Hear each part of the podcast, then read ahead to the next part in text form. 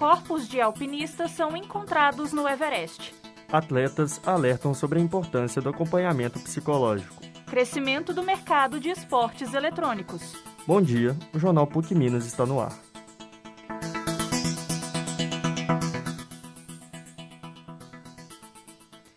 Neste domingo, dia 7, foi realizada a edição 50 da Maratona de Nova York.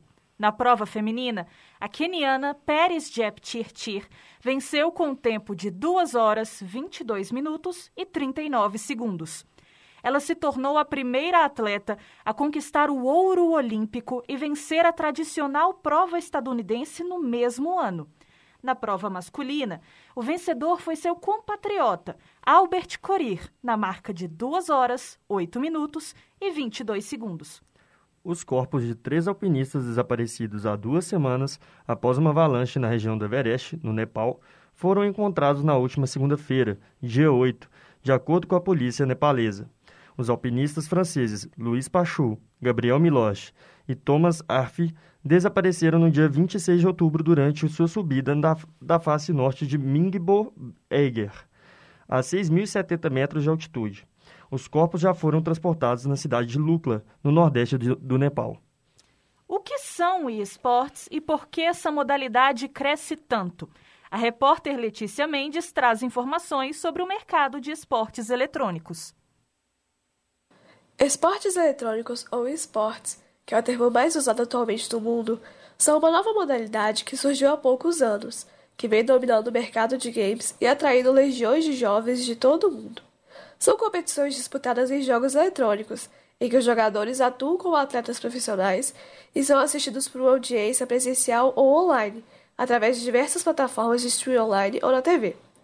Essa indústria também está diretamente relacionada ao desenvolvimento de uma outra indústria, a dos serviços de streaming, como plataformas como Twitch, Facebook e YouTube, sendo usadas para a transmissão de partidas dos campeonatos profissionais em tempo, em tempo real. Além disso, os streamers, pessoas que transmitem os jogos através de uma transmissão ao vivo ou vídeo pré-gravado, também estão constituindo uma outra classe de carreira, não sendo necessariamente atletas profissionais, eles movimentam a internet com transmissões, análises e conteúdos variados, conquistando o carinho do público, lucrando com gratificações, doações e patrocínios e sendo líderes de engajamento no Brasil e no mundo. O período de pandemia de Covid-19 provocou mudanças que impactaram diretamente no consumo de games e conteúdos relacionados em todo o mundo. De acordo com a pesquisa Game Brasil, 72% dos brasileiros se consideram jogadores eletrônicos. Desse total, mais de 70% dizem ter jogado mais nos períodos de isolamento social e mais da metade marcou alguma partida online com amigos. Esse comportamento também fez aumentar os gastos com games, como revelou a mais recente pesquisa da Superdata, empresa do grupo Nielsen. O total gasto em jogos digitais em março de 2020 superou 10 bilhões de dólares, cerca de 56 bilhões de reais, no mundo, representando o recorde do, valor mensal. Na comparação com o mesmo período de 2019, o maior crescimento foi apresentado nos jogos para console, ou videogames de mesa, com 42%, seguidos pelos jogos para celulares, com 14%, e por último, os de computador, com 12%. Estagnada no Congresso desde antes do começo da pandemia, a regulamentação dos esportes no Brasil está progredindo em alguns estados e gerando inquietação na comunidade de jogadores. O medo é que a aprovação das normas, que está acontecendo somente nas casas legislativas, sem contar com discussões envolvendo jogadores e desenvolvedores, acabe deixando inviável realizar torneios no país. O texto de regulamentação do Senado, proposto pelo senador Roberto Rocha, PSDB do Maranhão, esbarrou na resistência da comunidade de esportes. Diversos encontros públicos foram promovidos por solicitação da senadora Leila Barros, do Cidadania, Distrito Federal. As audiências foram suspensas em função da pandemia, o que está travando o andamento do projeto. Repórter Letícia Mendes. Obrigada, Letícia. Em instantes, você irá saber detalhes sobre o conflito que encerrou a Grenal 434. Daqui a pouco, depois do intervalo. Onde você quer estudar? Na sala de aula? Ou na sala de casa? No agito do campus? Ou na comodidade de assistir aula onde quiser? Na PUC Minas, o seu curso tem o melhor dos dois mundos: a flexibilidade das aulas online e tudo que o campus pode oferecer numa das universidades mais conceituadas e inovadoras do país. Vestibular 2022 é na PUC Minas, onde você quer estar.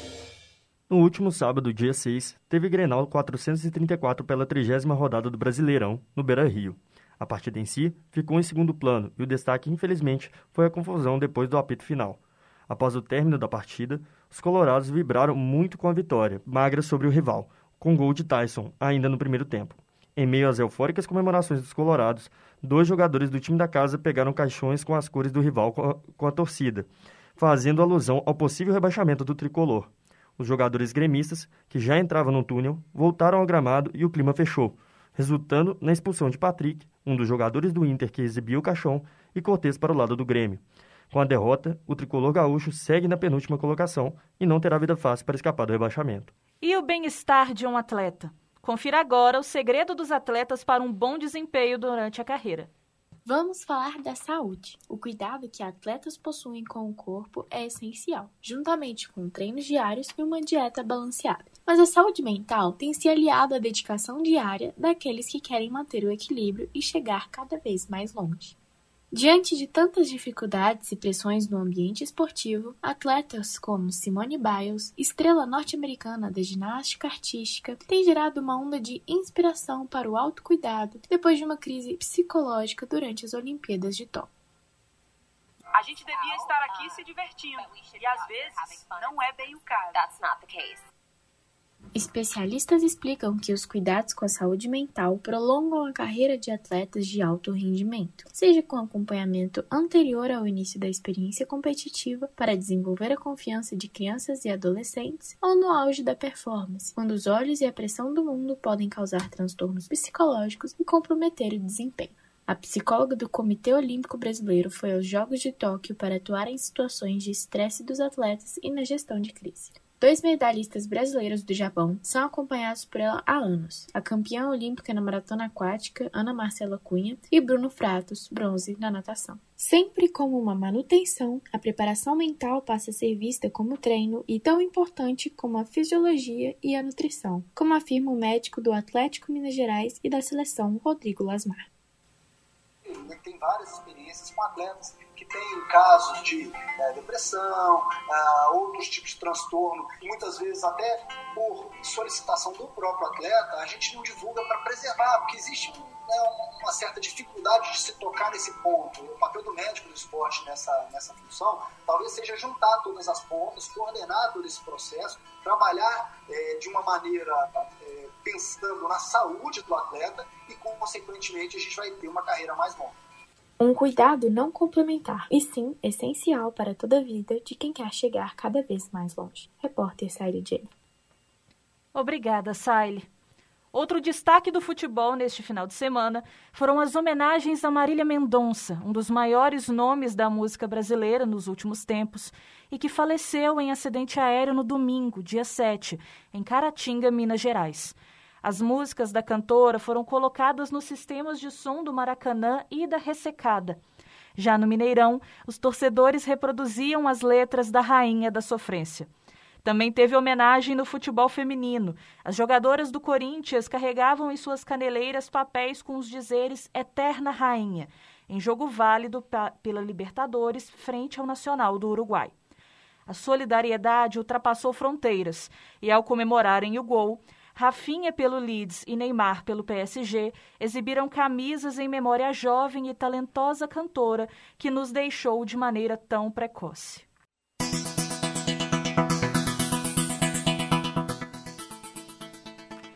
E chegamos ao final do jornal PUC Minas. Apresentação: Júlia Souza Ferreira e Pedro Tanuri. Trabalhos técnicos: Clara Costa, Letícia Mello e Yuri Herman. Coordenação: Getúlio Nuremberg.